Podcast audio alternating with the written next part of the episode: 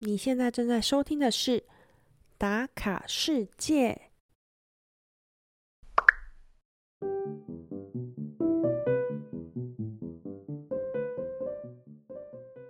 除了喜欢旅行，小月对艺术创作也略感兴趣。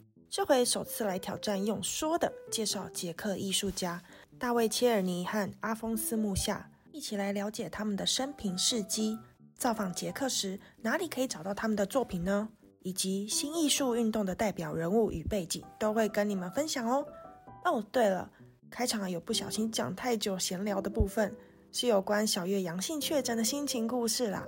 不过我现在已经康复了，如果可以来留言给我拍拍，我会很感动的哦。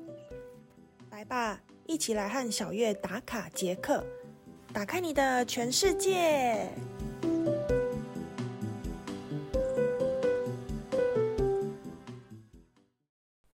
嘿，大家好，我是小月。哎，不知道我今天录音的声音听起来有没有跟平常不大一样？有一点鼻音，然后有点磁性，对不对？没错，我现在人正在感冒当中。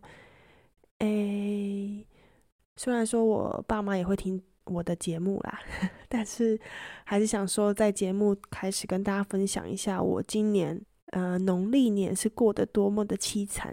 好了，也没有，我现在人很平安。我想我这一集上架应该是三月了吧，所以说我现在人很健康、很平安。你们听到的时候已经是没有问题的，所以我可以很大方的跟你们分享我在过年的时候发生什么事情。那我就花个几分钟跟大家抒发一下我的心情好了。好，就是我在农历年要跨虎年的时候前一周，我想说。去打个第三剂疫苗好了，想说这样子我会更有抵抗力，可以跟大家聚会过年嘛。然后呢，我就预约了大概星期二的中午午休的时候去打了第三剂，我打了莫德纳。那我前面两剂都是打 BNT，反应副作用都没有这么大哦，所以我也没有把第三剂放在心上太多，因为。人家说第三季只有半季嘛，所以我就是多喝水、吃维他命 C，就这样子过了第一天。就没想到晚上入睡的时候就很不舒服，就手臂超酸痛的，而且不止手臂，它整个从手啊到小手臂，然后整个左半边，因为我用我打左手，我感觉它把我左边都变成不是我自己的身体了。然后我怎么侧躺啊，怎么调我的姿势啊，我都睡不好。唉，反正我那天就没有睡好。那隔天起来，我开始觉得我很疲倦，然后我身体感觉就是有发烫，啊，我就拿了我的非常亮光、非常亮光的温度计出来量测量。我这温度计是那时候我回台湾隔离的时候，呃，市公所还是区公所送我的，我把它带回来。好，反正就是电子很简单的温度计。然后量了之后，他就说：“哎，我三十六点多度。”我说：“哦，那应该没有发烧。那为什么我感觉很像是有微热的状态？那因为那时候我有很重要的会议，所以我是继续上班的。然后一直到傍晚，我就一直每大概两三个小时都有量体温。然后我就是还是越来越觉得不舒服，觉得莫德纳是不是开始发威了？后来我量体温的时候就已经有到呃三十七点多度。”然后我下午真的太不舒服了，所以我就请了病假，非常的虚弱。晚上的时候我再量测量一次，就真的有到三十八度了，就连续烧了两天吧。这边的朋友都跟我说：“哎呀，莫德纳就是打下去，如果身体抵抗力很好的话，平常都有在运动、很健康的人，可能就会反应过大。”我想说：“哦，那好像有道理吧。”所以我就是觉得都是疫苗的副作用。后来呢？第三天打完疫苗的第三天，我就开始出现不止发烧的症状，就是我开始有喉咙痛啊，然后咳嗽，接着就开始有点鼻塞，然后流鼻水。然后我吃东西其实不影响我的味味觉跟嗅觉，但是就没有什么食欲。然后我接着我就上网查，我想说为什么我都把所有的感冒症状都走一遭了，这个莫德纳真的会？让你有这样的反反应吗？那网络清一色都说莫德纳其实不会有喉咙痛或咳嗽的反应，所以我可以更笃定觉得我是不是在打疫苗的那一天被病毒感染到了。于是呢，我就赶快去我家附近的快筛中心去做筛检。我连续两天都去，然后都得到阴性的证明。但我还是觉得很奇怪，因为我这个感冒的症状非常严重，所以呢，我接着就去药妆店买了快筛剂回家自己测。哎，我那时候在犹豫说到底要不要买，因为上面是中国制的。Anyway，反正我就买了回家，买了五剂吧。然后呢，我就拿回家测啦。我还特别拿了我的手机出来录了一个影片，我想说可以好好记录一下，跟大家分享在德国用的快筛剂是不是跟在台湾不一样什么的。结果录到一半，我就把镜头切到试剂要等结果的那个画面，然后跟着观众和镜头我说：“哎，那我们一起来等待结果吧。”就没想到，他就跳出了两条线哦，然后我就把手机摔到地上，他说：“靠背到底是怎样？” 我居然测这边两条线，然后我在快筛中心那边跟我说我是阴性，然后我就很慌张啊，因为我想说两条线不就是阳性反应吗？不过也在我的预料之内啦，因为我真的很不舒服。于是我就打开 Google Map，把我家附近的所有医院都打了一轮电话，大概打了五通吧。就五家医院都说哦，你有反应，然后有测量到阳性，那我们诊所是不能接收的，就是请你自己打电话给卫生局，然后请他帮你安排 PCR test，因为这里的 PCR 其实还是要收费的。那如果除非你是阳性反应，你才可以免费做。那我就打卫生局的电话都一直打不进去，所以最后我就放弃了，就觉得啊，怎么找个医生也没有人。要理我这样，因为在德国这边的医疗系统是，你可能每个公民，你平常住的那一区域，你可能会有自己的家庭医师，然后你有任何的问题，你都是跟他回报，然后他可能就可以提供你一些证明，或者是休假的假单。那我刚好就没有所谓的家庭医师，所以我就没有办法去问诊，也没办法得到。应该要有的协助吧，我很绝望了，这样子的心情度过了一天，因为找不到医生嘛，就感觉没有人可以救救我，然后我一个人在国外这样，然后一天过后我又振作起来，我又想说，好吧，那我还有什么方法是可以预约到诊所的？所以我就上网查，因为有一个网站是帮你把所有的医生用到那个系统里，你可以在上面直接去约 appointment，就是你可以直接在上面约诊，所以我就直接用那个网站预约了一个。呃，家里来两公里外的医医院，诶，小诊所啦。然后这诊所很有趣，它是一个骨科看骨科跟运动伤害的医院。我想说，难得有医院收我，那不管他有没有在帮忙看这种普通科，或者是给你做 PCR test，我都不管怎样，我都是去，因为至少我可以拿到假单嘛。因为我真的很需要休养一阵子。然后呢，我当天预约到就是隔天早上十点的门诊，我就骑了脚踏车过去。他们的小诊所好像是新的一样，就是到处都在装修，整个房间很新，但是就是有木屑的味道啊，还有很多到处摆放还没有安置好的家具。总之，这医医生呢，他有提供我 PCR test，然后叫我回家等待，扫一个 QR code 就可以去看到这个结果。这个结果大概等了二十四个小时就出来了，不出所料，就是阳性的反应，positive。所以呢，我就必须要在家里自主隔离十天，至少七天啦。就七天后，你可以再去做一个 PCR test。如果是阴性的话，你就可以被放出去。那如果是呃阳性的话，你就要至少隔离十天。那在这边隔离啊，就是一种自主性的隔离。什么叫自主性的隔离呢？就是政府不会来派人来抓你，也不会在你手机上去追踪你有没有到处乱跑，也不会有警察来敲门说你到底有没有在家。反正就是你自己在家里关着就对了。我关起来的这几天，除了养病之外，我还做了一些蛮有效率的事情，所以这一周度过的其实还蛮快的。只是比较凄惨的是，我不是说我刚好遇到过年吗？所以我那时候本来。还没有确诊之前啊，我过年安排了三个聚会吧，全部都只能取消了，非常的可惜。但是我不想要把我这个风险带给我的朋友，所以我就是直接跟他们说，我应该不适合聚会。那我至今其实我不确定说我到底是 COVID 还是 Omicron。我个人觉得应该是 Omicron，因为我真的真的不知道我是什么时候被感染的，而且我的症状就是从喉咙开始吧。呃，我打疫苗的时候。就是我不知道我是打疫苗的时候被感染，还是打疫苗前几天就有这个病毒在身体里面。反正我就是第三季的反应跟我中标的症状是同时发生的，就非常的凄惨。那我现在是还蛮健康的，所以不用担心，就是很像感冒一样这样。哦，对啊，就是你自主隔离的时候。其实政府不会来关心你，卫生局也没有打给我，反倒是我去看的那家骨科诊所，那个医生有自己亲自打给我，然后问我说我现在的状态怎么样？他说：“哎，你看了你的结果吗？”我说：“哦，我看了。”他就说：“对，你是阳性反应，那你必须在家隔离十天。”我说：“哦，我知道，我已经在隔离了。”他说：“很好。”他说：“那你需不需要再多一点假病假？我这边可以开给你。”我就说：“哦，可以这么好的吗？”但是因为我。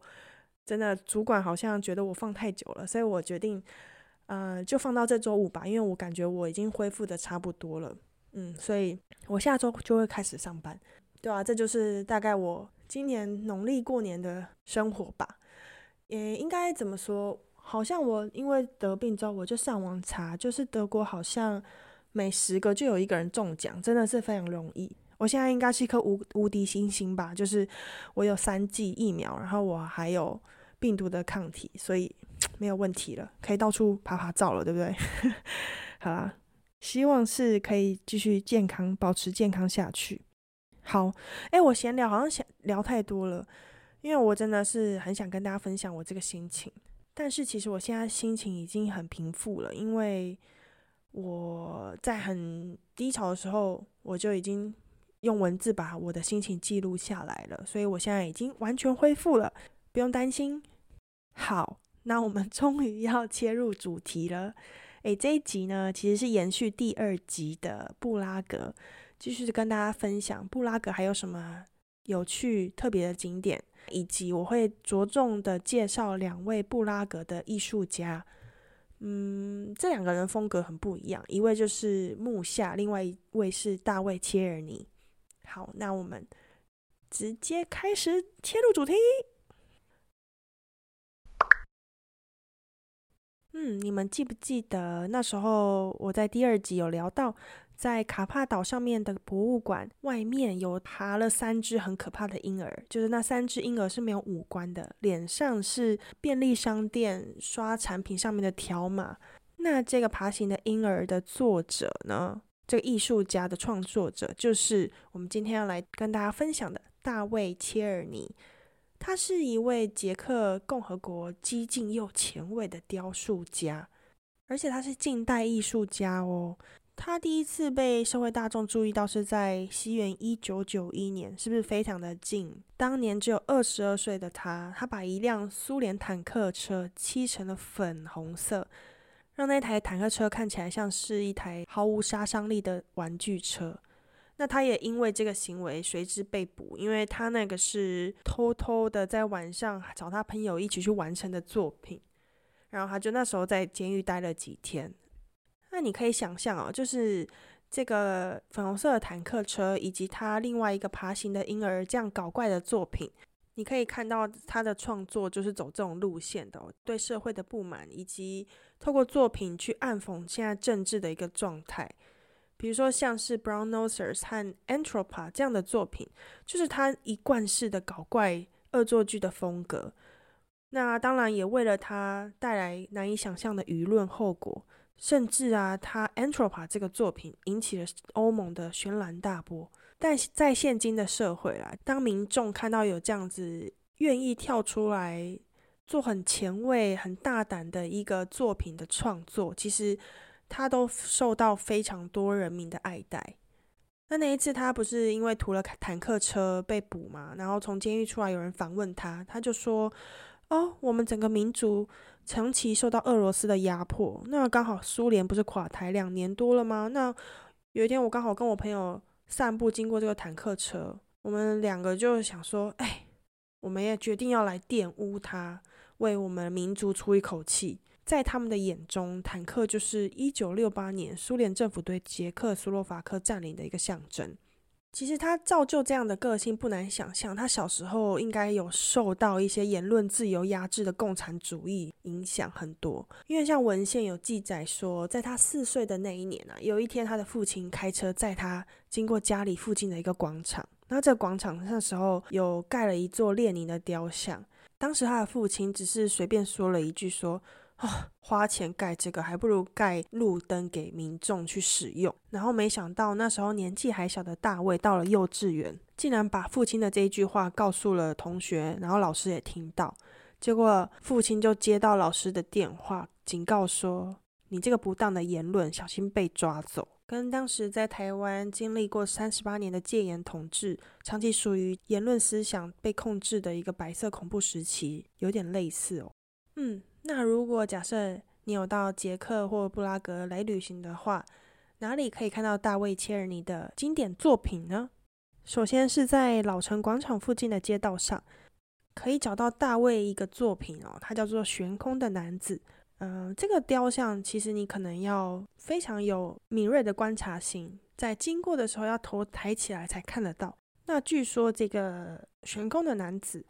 他是在描绘心理学家弗洛伊德，一只手悬挂在离地面很高的杆子上。弗洛伊德呢，在晚年的时候患有一些身心的疾病，而且他对死亡有非常严重的恐惧症。那在八十三岁的时候，他患有口腔癌，请他的一位私人医生的朋友帮他注射吗啡，过量致死，这样子算是协助他自杀了。所以大卫呢，他就依照这样的意向去来创作他这个作品。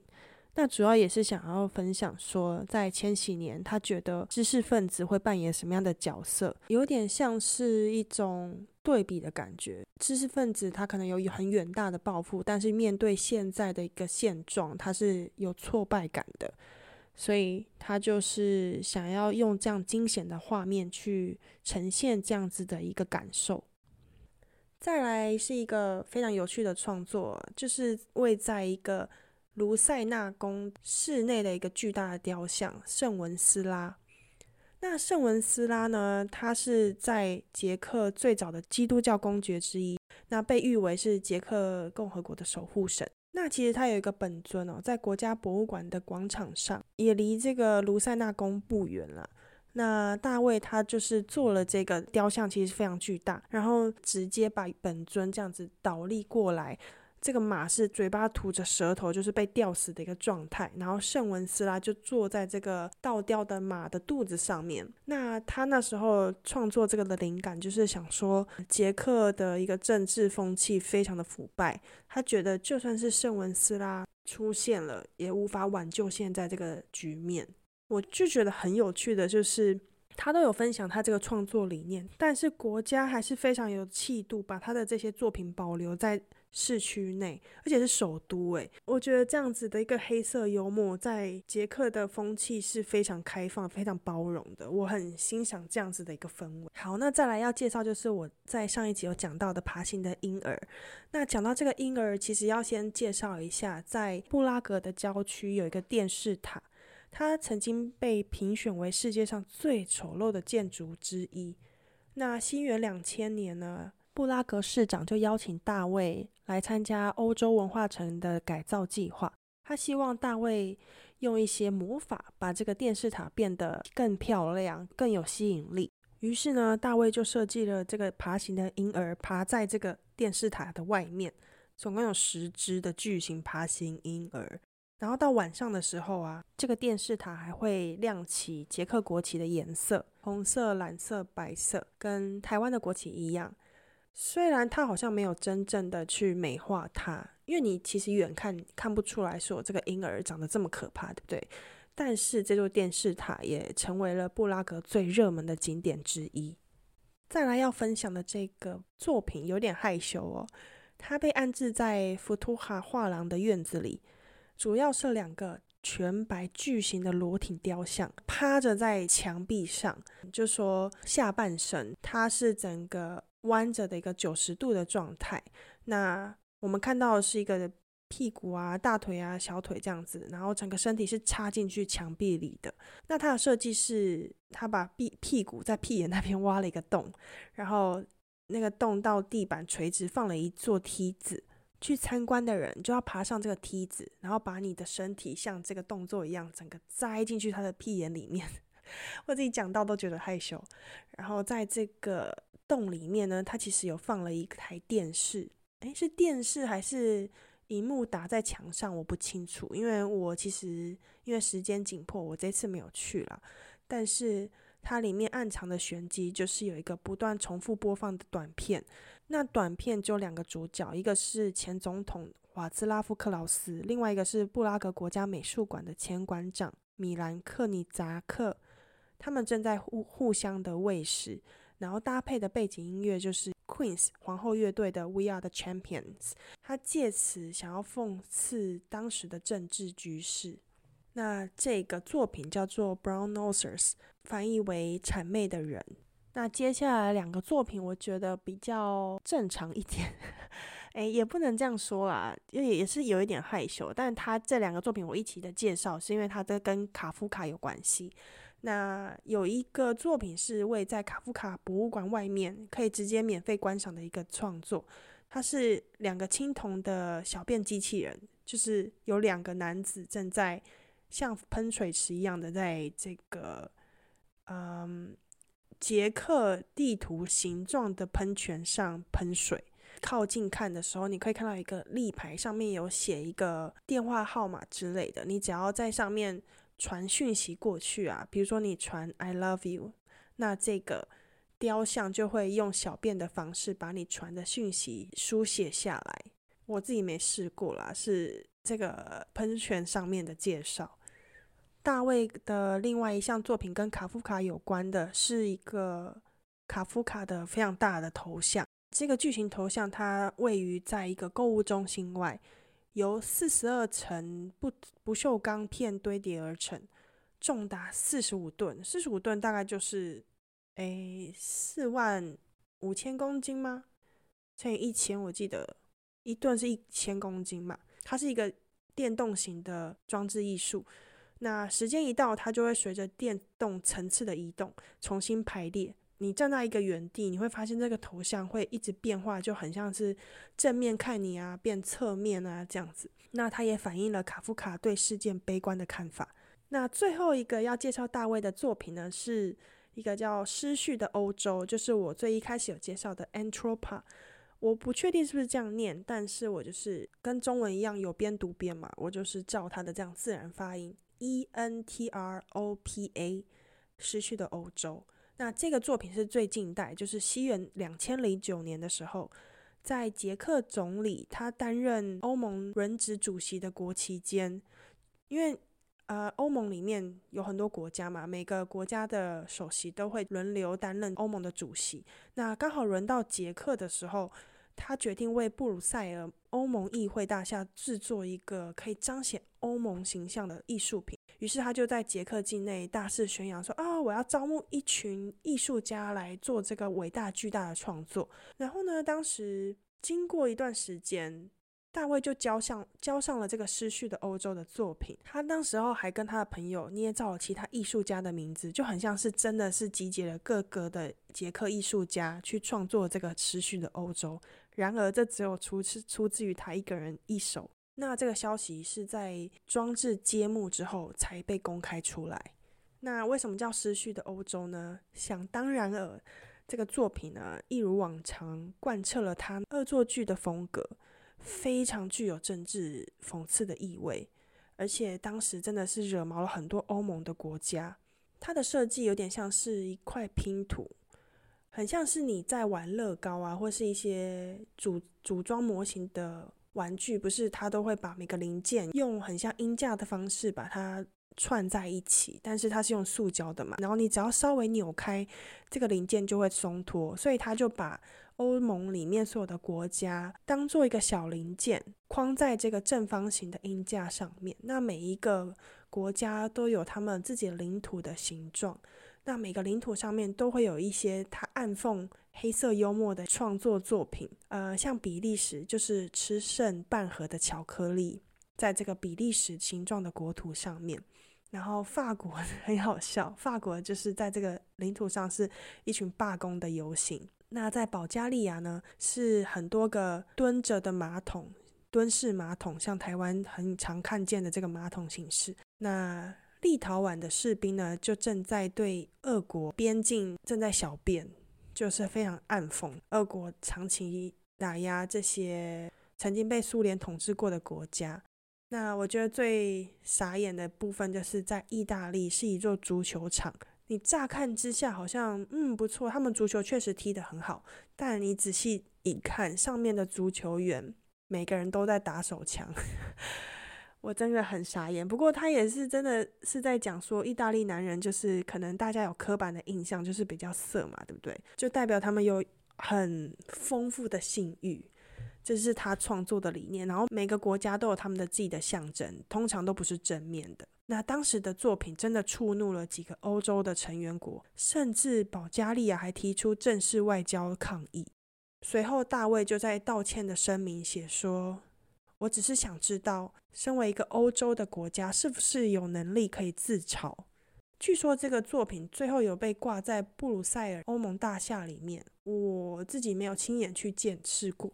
但是如果我下次有机会回比利时，我一定会亲自去朝圣一下，而且我一定会带望远镜去看，因为这上面的作品的细节才是这个精华所在。好的，跟大家分享完大卫的作品之后，现在要介绍的这位艺术家呢，相信大家都不陌生，而且现在在台湾呢也有展出他的作品哦。呃，他就是捷克新艺术运动的传奇人物，也是最伟大的装饰艺术家阿尔丰斯·木夏。那他的捷克文其实叫做穆哈，但是大家就是翻成木夏比较。好听吧？我觉得，所以我们在接下来的介绍都会称之他为木下。那我们在进入木下的故事之前呢，因为刚刚有提到他是新艺术运动非常重要的代表人物，那我们稍微来聊一下什么是新艺术运动。新艺术运动呢，在法国有两个中心，一个是巴黎，另外一个是南锡。在十九到二十世纪呢，这个新艺术运动正在发酵当中。那主要强调的就是，它不会沿用古典的艺术，那非常欣赏不对称以及几何纹路，分为两大派系，一个是以直线为风格，另外一个是曲线，还有几个比较明显的特性，像是会强调手工艺，另外它也会有一些自然植物装饰的风格融入自己的创作。讲到这里，大家是不是灵光一现？有哪一个非常有名的艺术家？他曾经说过，直线是属于人类的，曲线是属于上帝的。没错，就是知名的西班牙建筑师高地。他在创建圣家堂啊，你就会发现，他其实跟新艺术风格的这些特点是非常吻合的。教堂的顶端有看到植物的装饰风格，那以及它的建筑呢，就是比较走曲线胜过于直线的样式，所以。高地呢，也是新艺术运动非常重要的代表人物。那另外一位大家应该也不陌生，就是维也纳的克林。克林画的作品就是以金色颜料为主，金碧辉煌的感觉去创作一些生活中的一些动作，像是最有名的吻，应该是大家最不陌生的一个作品。那我们拉回今天要介绍的木下，十九世纪的捷克艺术家木下，在他的画笔下。女人永远被花朵包围着，而且你可以看到他很多创作都有花卉啊、植物的图腾样式，所以他在新艺术运动当中说他是传奇人物以及代表性非常重要的艺术家也不为过。木下出生于西元一八六零年七月二十四号，他是狮子座的哟。他出生在捷克摩拉维区的伊万器材小镇。就是翻译啦，所以名字听起来很绕口。这个小镇当时在奥地利帝国是其中的省，那现在属于捷克的一部分。他的父亲叫做奥德日木夏，是一名宫廷招待员。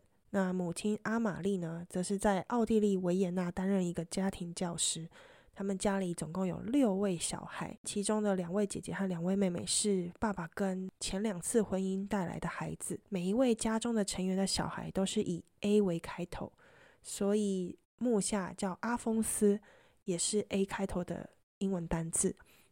木下在求学阶段的时候，他的艺术天赋异禀，早就被注意到。曾经有一位当地的商人被他的作品打动，后来就赞助他。图画的画纸让他继续创作，因为你想当时可能要买色彩铅笔啊，甚至是一张比较高级的画纸都是非常昂贵的，所以当时有商人特别赞助他，让他继续能够创作，也是非常可贵的事情。那他也对音乐非常有兴趣，在学校还是一名中音的歌手以及小提琴手。后来，他的音乐老师觉得他音乐天赋实在是很值得培养，就把他送到了一个修道院，让他继续深造。中学也是因为唱歌的关系，被录取为唱诗班的成员，继续接受中学教育。所以，他一路很顺利的求学的经历啊，获得奖学金，能够继续深造，都是要归功于他的音乐才能，跟他的艺术创作都完全没有关系哦。只能说他当时就非常懂得斜杠人生，就是在音乐和艺术都非常的有天赋啦。他曾经在他的日记写到说：“对我来说，绘画和音乐和上教堂的概念是非常紧密结合在一起的，以至于我无法确定是因为教堂的音乐而喜欢上教堂，还是音乐在他伴随的神秘中地位而喜欢上教堂。”其实。艺术家的气息，当他拥有对各种事物的敏锐观察度，或是对这些艺术相关的东西所吸引，他所有的创作当中都会互相的交杂着。所以我相信他在音乐上的领悟，一定也有在他的创作、艺术创作中可以看到一些蛛丝马迹。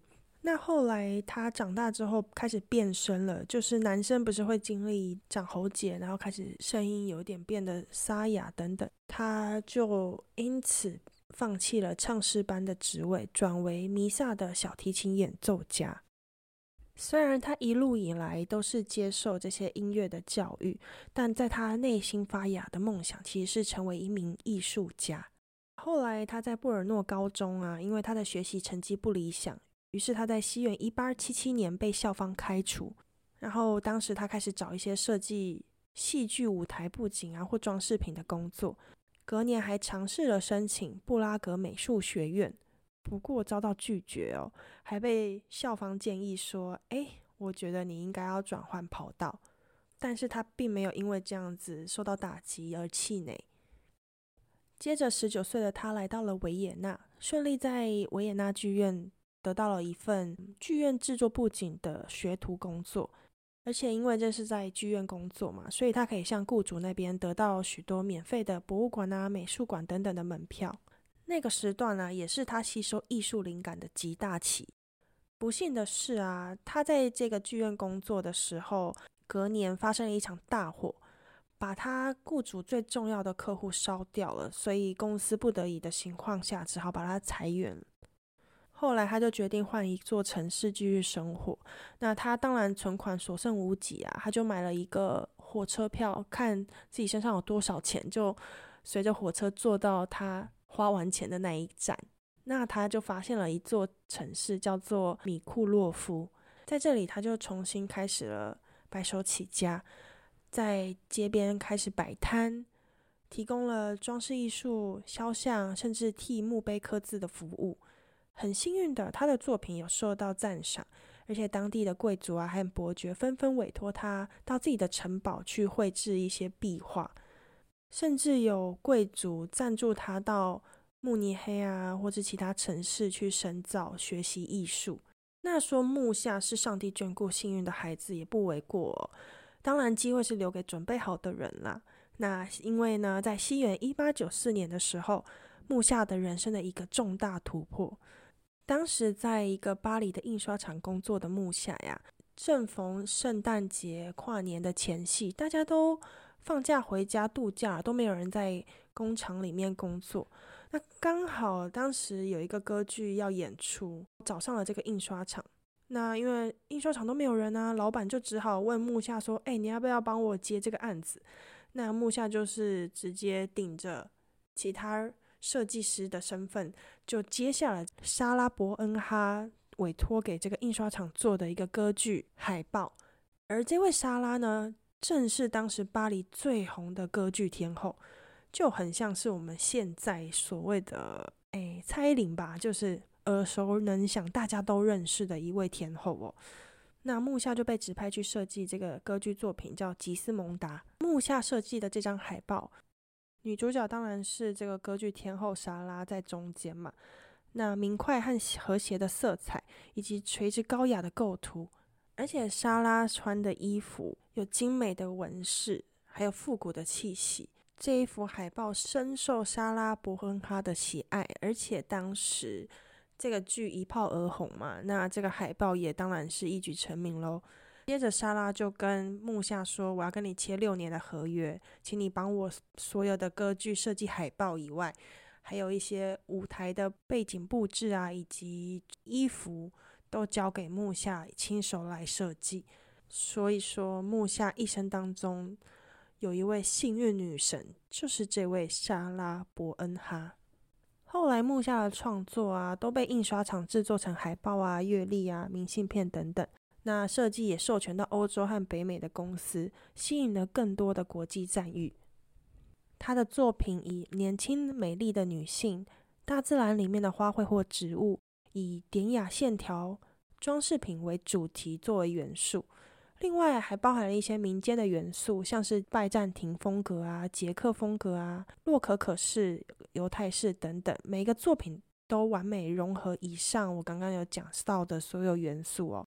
更可以实践我们最一开始介绍的新艺术运动，而且让我最敬佩的就是他真的成功了建立属于自己独特的风格，算是一种标志性吧。所以每个人在看到一个他的作品，都可以一眼认出来说啊，这就是木下的创作。那他有一系列的作品我蛮喜欢的，就是四季，春夏秋冬。那其中春天呢，是我们从小喝到大的苏格兰红茶的包装哦，不知道大家有没有印象？那就是木下的作品啊。另外，如果你到布拉格来旅行的话，也可以找到一些木下的创作，哦，像是在市政厅内的木下壁画，以及我在第二集有介绍到的城堡区的圣维特大教堂，里面有一个彩绘玻璃，就是出自于木下之手。当然，还有一个最重要，都是放满了木下作品的，包含手绘的创作啊、草稿啊等等的，就是木下博物馆。虽然这个博物馆小，却精致哦，而且可以看到里面有他从小到大成长的故事，以及他曾经有的创作手稿，我觉得还蛮值得一游的。所以，如果有来捷克布拉格的话，千万不要错过喽。那稍微再讲一下木下的晚年好了。当时他其实已经在商业绘画创作当中得到非常大的声誉以及成功，但在他内心一直都有爱国之情，所以他即便了获得了这么大的成就，他却放弃了回到自己的故乡。当时候的历史背景呢，斯拉夫人民正在争取民族独立，与奥匈帝国的王朝正在进行斗争。那强烈的民族情感促使了那时候五十岁的木下开始构思一个伟大的主题，叫做斯拉夫史诗，主要会描绘整个包含在捷克内的斯拉夫民族从史前到十九世纪的漫长历史进程，非常有纪念意义的一些画面，总共有二十幅。那这二十幅的尺寸都非常的巨大。据说是六百一十乘以八百一十公分哦，都比人不知道高了几个头啊。那在他晚年的时候，他就把他所有的时间跟精力全部投注在这二十幅的创作当中，是非常伟大的创作，而且也是他毕生的梦想。他总共花了十八年来创作这个斯拉夫史诗的作品。那这二十幅巨作创作完呢，他也无偿的奉献了给他的家乡。也就是杰克被收藏在布拉格国家美术馆的里面。最后来聊到他的死亡哦，二次大战爆发后，杰克后来被纳粹德国占领嘛，那时候的木下已经七十八岁了。那作为一个爱国艺术家。以及捷克民族主义的非常重要的代表人物，他当时也被纳粹约谈了好多次。那你想嘛，他那时候已经七十八岁了，这样高龄，然后每天被这样折磨问话呀，然后当时他身上又有一些疾病缠身，所以他后来虽然被纳粹释放了，但回到家不久后他就过世了。木下逝世后被葬在布拉格的高堡公墓，在他的墓碑上刻着一句话。翻译为：即便死去了，他们仍在和我们说话。这就是木下一生的故事。那现在呢，在台湾中正纪念堂艺展厅呢，有展出《永恒木下线条的魔术》特展，不知道有没有延期啦？那我之前查到的资料是展到四月五号。我觉得有兴趣的朋友可以不用买机票到布拉格木下博物馆，就可以看到木下的创作哦。虽然最后分享的斯拉夫史诗这二十幅巨作是没有展出的，但是里面还是有一些非常值得一看的真迹。如果你听完这一集有兴趣的，可以去多了解木下哦。好，那我们今天呢分享就到这里，跟大家介绍了两位捷克非常重要的艺术家代表，一位是大卫切尔尼，另外一位就是阿丰斯木下。那在打卡世界的网站上，你也可以上去浏览一些他的作品，我有分别帮他们两位独立了一篇自己的文章，里面都有很丰富的内容哦，有兴趣都可以上网去看看。好嘞，有任何想要。更了解的一些旅行上的内容，或者是海外生活的故事，都欢迎大家到打卡世界的网站或 Instagram 上面留言给我哦。打卡世界，下周再见喽，拜拜。